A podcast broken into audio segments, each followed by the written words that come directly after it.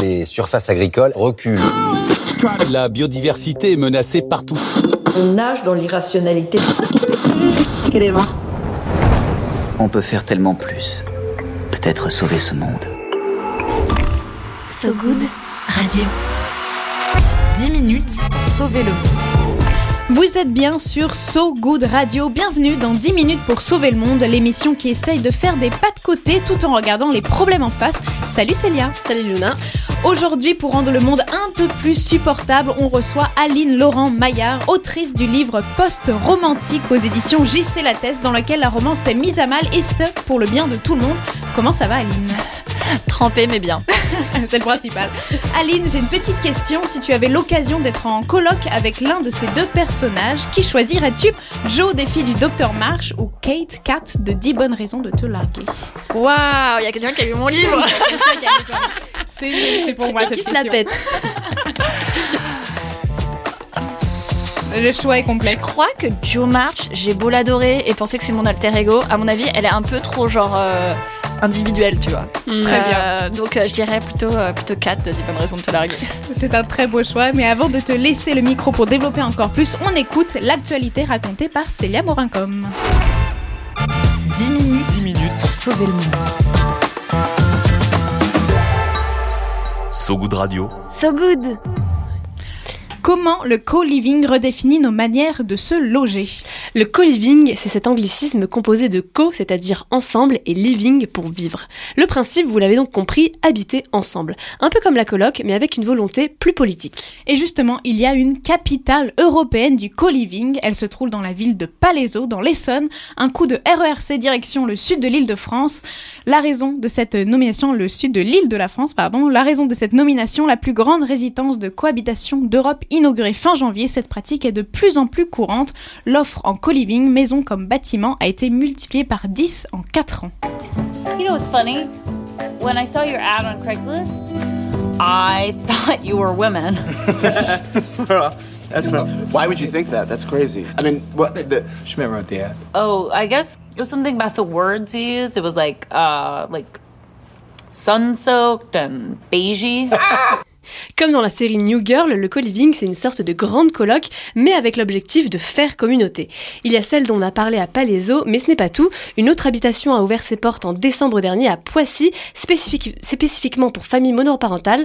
Le but, élever ses parents à plusieurs et partager son quotidien avec d'autres adultes. Ce n'est pas parce qu'on n'a pas de lien de sang que l'on ne peut pas vivre ensemble. Ces espaces de co-living sont généralement composés euh, d'appartements familiaux avec chambre et salle de bain. Il y a ensuite des espaces communs, cuisine, jardin avec terrasse, salle de jeu pour rassembler les enfants.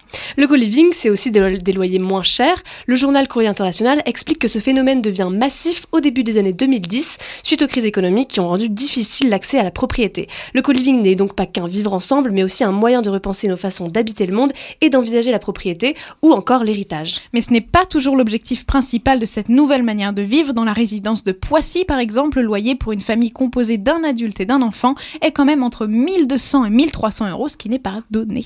Le principe est donc vraiment de créer de nouveaux liens sociaux. Selon l'ethnographe états-unienne Kristen Gotzi, le modèle de famille nucléaire, c'est- c'est-à-dire un papa, une maman, des enfants, est en plein effondrement. Le terme de coparent a émergé et montre qu'on peut faire famille autrement. Cette manière de vivre apparaît de plus en plus dans certains pays, comme aux États-Unis, en Italie ou au Royaume-Uni. Mais ce, contexte- ce concept a existé bien avant dans des communautés particulières, comme au Japon. Attention, petit point historique, entre les 16e et 19e siècles, il y avait au Japon des nagaya, de longs bâtiments où habitaient tous ensemble enfants, personnes âgées, célibataires et familles. Le Japon est d'ailleurs l'un des pays euh, précurseurs en matière d'habitat multigénérationnel. Et oui, et ça, il faudrait qu'on en prenne bien note en France. Euh, Aline, toi, tu penses que le co-living, ça permettrait une communauté plus inclusive dans laquelle euh, tous les modes de vie seraient bienvenus, par exemple? Alors, je vais faire un pas de côté parce que je pense que déjà c'est important de, de rappeler le différents types d'habitat qu'il peut y Oui. avoir. Donc on a euh, ce qu'on appelle généralement les, le co-living qui sont des organisations qui euh, économiques en fait qui proposent un peu comme euh, des hôtels euh, de longue durée des chambres ou dans le cas de communes donc à Poissy euh, des micro appartements avec deux chambres et une kitchenette euh, qui sont entièrement meublés et donc on arrive on pose sa valise Euh, on en a pas mal pour les étudiants aussi pour les, les jeunes employés de, de la tech aussi ce qui peut être intéressant, notamment quand on emménage pour pas très longtemps. J'imagine pour commune, si on vient de se séparer, que on n'a pas la, les possibilités ou la tête à trouver un, un, un autre appartement en fait. Euh, et puis après, et là on est quand même sur quelque chose de très économique qui généralement est cher. Euh, et puis après, on a, sauf il y a des trucs qui sont assez incroyables où on, on loue juste une sorte de cabine, euh, genre un lit superposé. On a juste une partie du lit superposé euh, qui est fermée euh, sur le côté, et dans le lit superposé, t'as genre des étagères pour ranger tes affaires. Et ça, tu trouves ça genre à Los Angeles euh, où les, juste les tarifs sont tellement dingues que les gens sont prêts à payer 500 euros pour un lit superposé. Et puis de l'autre côté, t'as moi ce que je trouve beaucoup plus excitant, qui est, euh, mais ça c'est pas du tout la même utilité, qui, qui sont tout ce qui relève de l'habitat participatif et qui effectivement a ses racines dans des modes de vie historiques, euh, qui- enfin des modes de vie qui ont toujours été présents, c'est-à-dire euh, soit on le fait de façon informelle et on va vivre euh, avec euh, sa meilleure amie, avec euh, sa sœur, avec- entre plusieurs générations et on se crée son environnement. Euh, on aménage la maison comme on veut, avec des espaces d'intimité ou pas. Et puis après, on a carrément les habitats participatifs, les, les, euh, les habitats. Enfin, il y a plein de noms pour les, pour, pour les, pour les nommer, mais en gros, c'est l'idée de on construit, on prend une grande maison, une ferme, euh, un immeuble, ou on construit carrément une nouvelle résidence de, à partir de rien. Et on a effectivement là des petits appartements euh, euh, pour chaque famille avec des grands espaces partagés. Généralement, c'est des choses qui sont très politiques, avec euh, une volonté, par exemple, écologique, politique. Et ça, je trouve ça hyper intéressant parce que c'est vraiment des gens qui construisent ensemble, qui mènent tout le projet en fait ensemble et qui se disent à quoi notre utopie à quoi elle ressemble? Et qui se disent bon, on va créer notre utopie et on va créer des mécanismes d'aide. Donc c'est vraiment les gens sont là pour s'entraider, partager, etc. Donc, euh, faire attention à ce qu'on appelle le co-living. Merci Célia, on passe à la suite.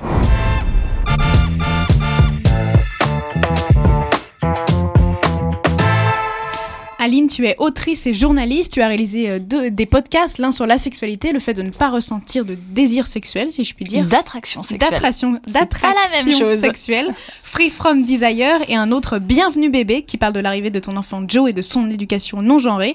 Joe, c'est en honneur de- du film de Greta euh, Gerwig ou pas du tout? Euh, c'est un mélange, c'est un mélange Joe Dassin et Joe Marchand en gros. Très bien, mélange. Tu as également publié des livres, l'un sur les masculinités, un autre coécrit sur le genre, et le dernier en date, c'est Post-romantique. Dedans, tu parles notamment euh, de célibat, du tien, celui euh, de celui des gens en général, et tu évoques le terme single shaming. Est-ce que tu peux nous en parler, nous parler un petit peu de tout ça?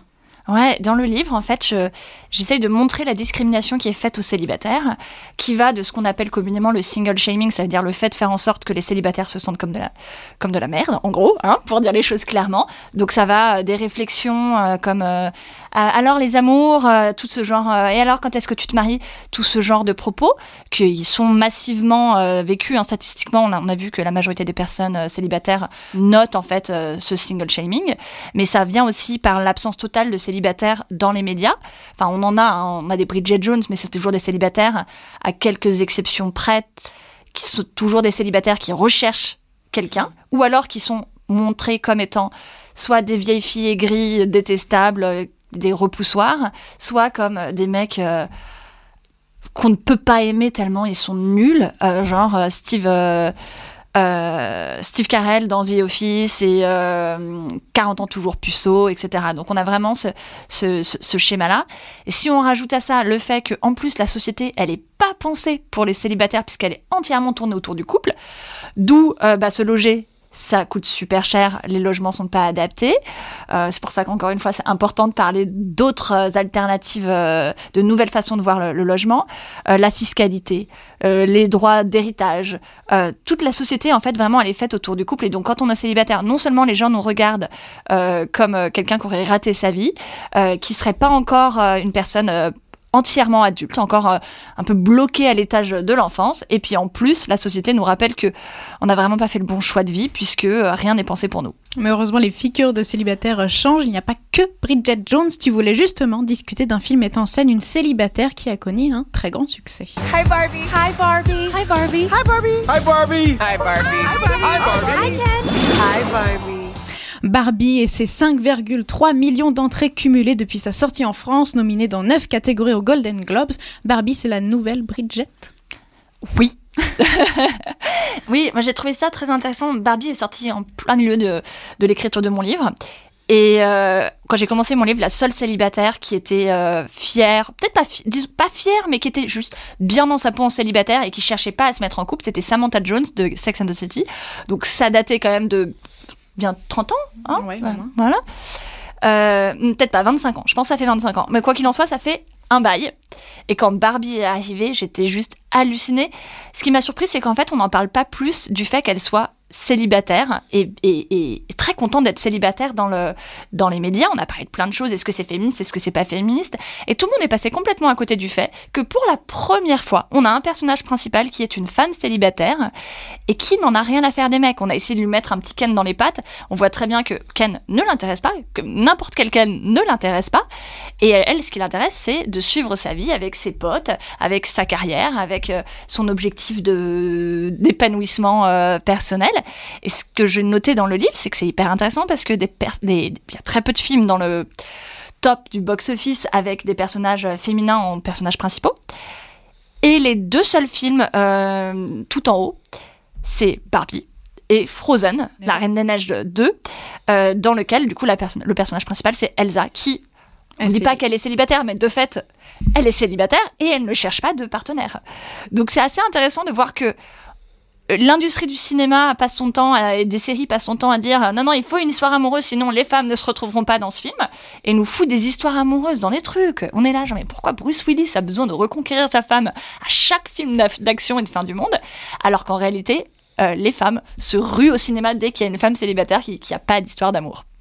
Pour ne pas vivre on vit avec un chien on vit avec des roses avec une croix pour ne pas vivre seul. Il y a un nom qui revient euh, très souvent dans ton livre, c'est celui de Bell Hooks, afroféministe queer américaine. Dans son livre À propos de l'amour, Bell Hooks, elle dit Apprendre à être seule est essentiel à l'art d'aimer. Lorsque l'on apprécie la solitude, on apprécie la compagnie des autres sans les utiliser pour échapper à soi-même.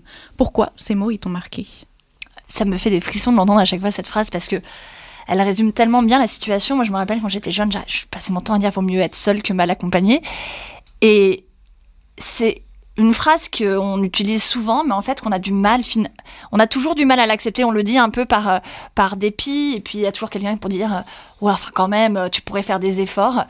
Et, je trouve que Bell Hooks, elle, touche quelque chose parce qu'on voit bien dans notre société à quel point la solitude est mal vue. C'est vu comme étant une preuve qu'on ne serait pas aimable, qu'on aurait raté. En fait, on a cette idée, c'est ce qu'on appelle l'amatonormativité. On peut, la, on peut le prendre de plusieurs façons, mais l'idée, c'est que toute personne a envie. Euh, il y a une version qui est romantique, c'est toute personne a envie d'être en couple. Le couple serait la meilleure, euh, la, meilleure euh, façon de vivre sa vie, et que si on n'y arrive pas, c'est qu'on n'est pas normal.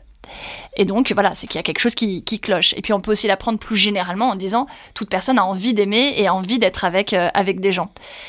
Et en fait, non, Enfin, c'est un, je vais vous faire un grand, euh, un grand scoop, mais en fait, il y a plein de gens qui apprécient d'être seuls. La solitude, c'est pas une tare, c'est, euh, c'est ça peut être des choix de vie, ça peut être euh, en réponse à une personnalité, en réponse à des circonstances de, de vie qui font qu'on apprécie la solitude. Et puis ça peut aussi, on parle beaucoup de personnes extraverties tout le temps et très peu des personnes euh, introvertis, qui sont des personnes qui ont besoin d'être seules pour se, pour recharger les batteries. Et en fait, toutes ces personnes-là, on les, on les voit jamais, et donc on nous pousse constamment euh, à être avec d'autres, à, être avec d'autres personnes, à la fois en amitié, hein, les fameux bouche-trous. Euh, je, pense que tout le monde en a eu. Enfin, moi, j'en ai eu des bouche-trous, hein. et j'ai été des bouche-trous, un bouche-trou aussi. Évidemment. Voilà.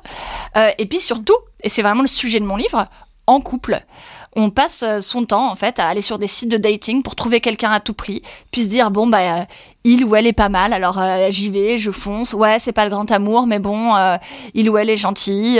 et puis après on reste en couple alors que bah, soit on s'aime plus, soit l'autre personne est violente, soit l'autre personne n'a pas les mêmes envies de vie, euh, n'a pas les mêmes passions, soit on, grand, on, change en fait, on évolue constamment dans la vie. Et la probabilité que dans, sur 40 ans de vie, on évolue de la, dans, la, même direction et qu'on ait toujours envie d'avoir une vie ensemble, elle est quand même, moi je trouve, euh, pas, pas évidente quoi. Et donc euh, voilà, éviter, apprendre à s'aimer seul, c'est accepter et ne pas avoir peur de dire ok moi c'est fini euh, je préfère prendre du temps pour moi, je préfère sortir de ce couple, je préfère manger seul au restaurant ou aller seul au cinéma plutôt que d'aller voir des gens que j'aime pas, dont les blagues me font pas rire, plutôt que de m'imposer en fait. Et c'est vraiment le sujet de ce, de ce livre, c'est qu'on arrête de s'imposer des rapports sociaux dont on n'a pas envie.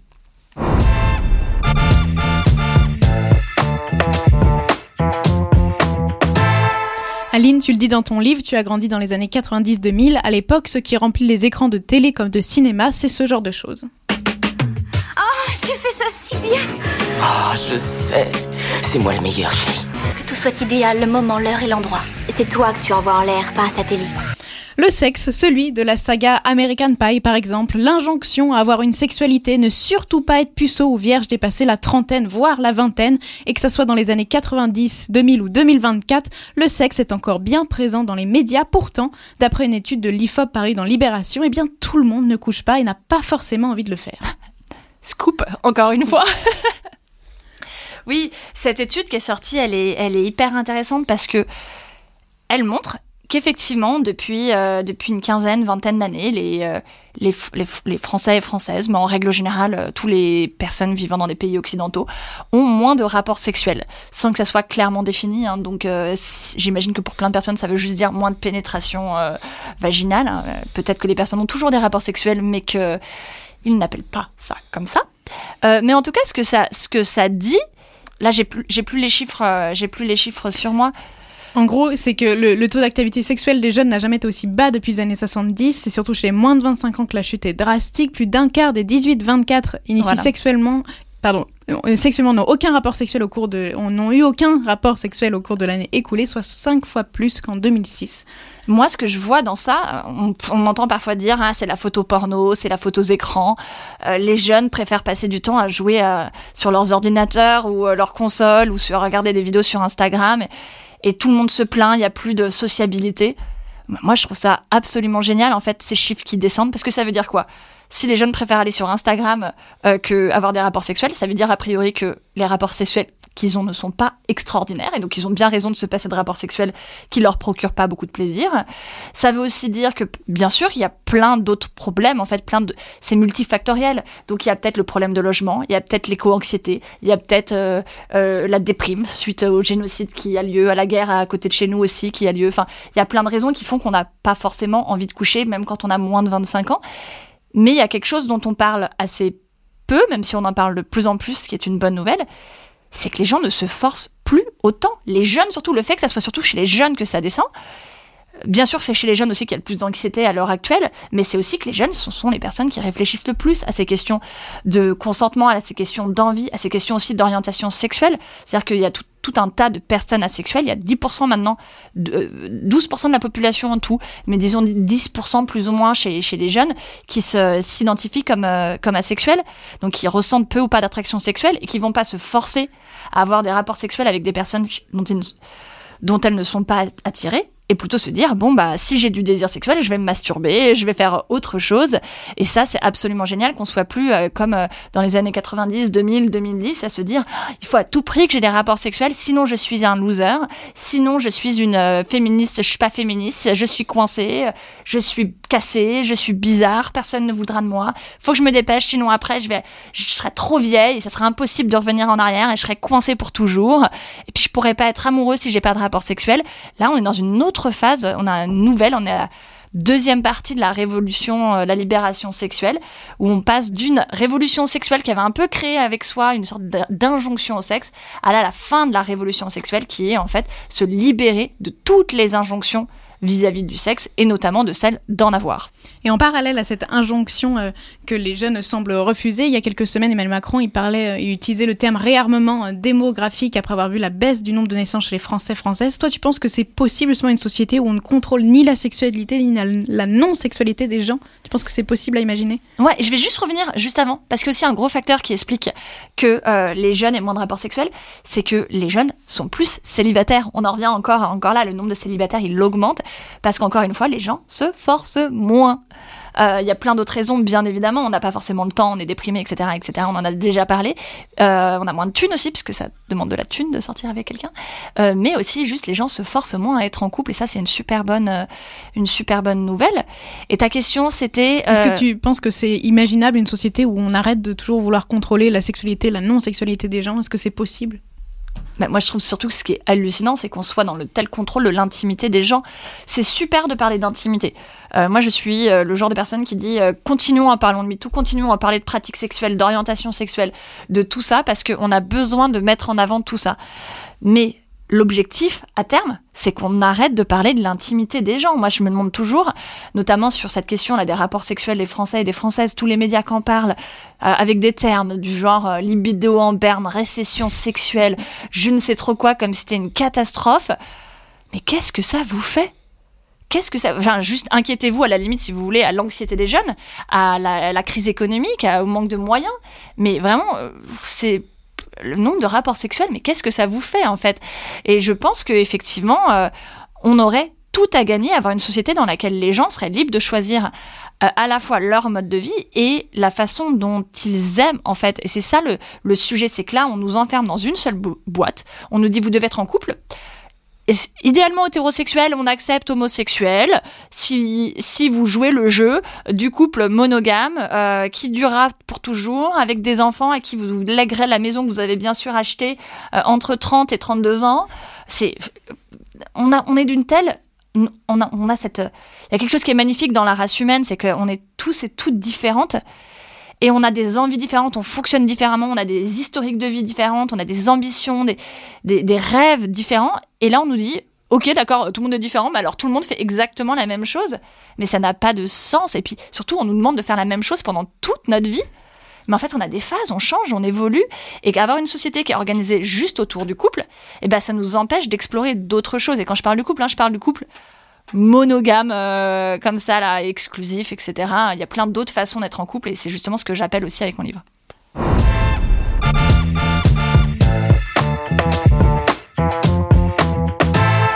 Aline, c'est l'heure de notre jeu favori. Durant une minute, tu as le droit de devenir qui tu veux, de faire de nous, pauvres humains, tout ce dont tu souhaites. Bref, c'est l'heure où tu nous dévoiles tes envies les plus inavouables pour changer le monde. C'est parti, Aline, tu as une minute top chrono pour tout nous dire.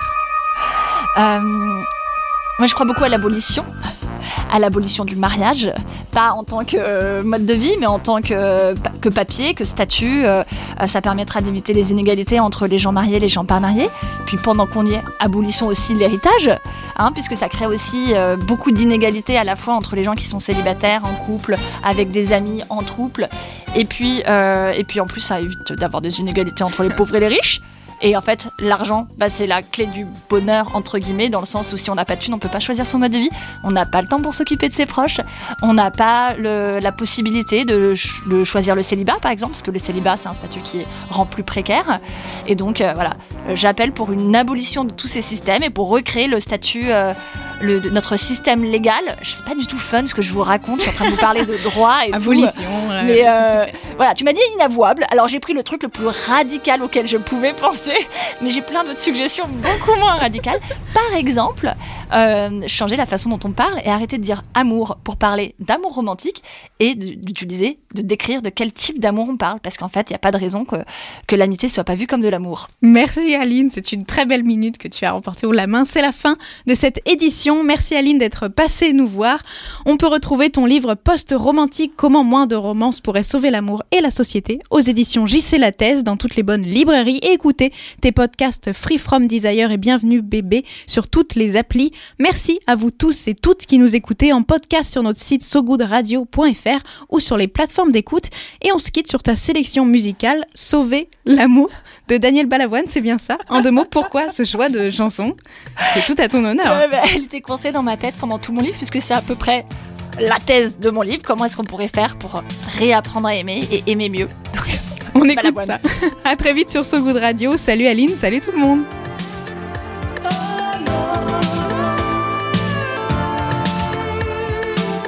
Partir effacer sur le gange la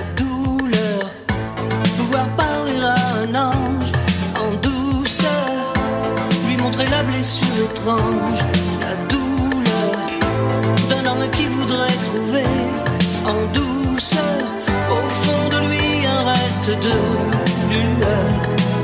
L'espoir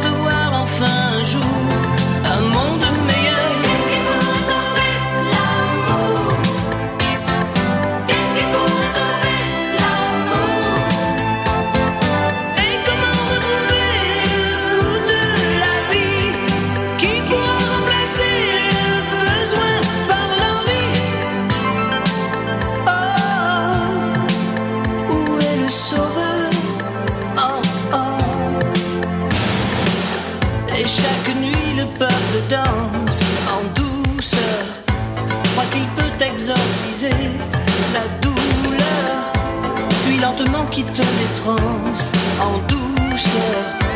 Alors revient dans sa conscience la douleur au fond de lui sans cette peur immense de voir mourir ce sentiment d'amour intense.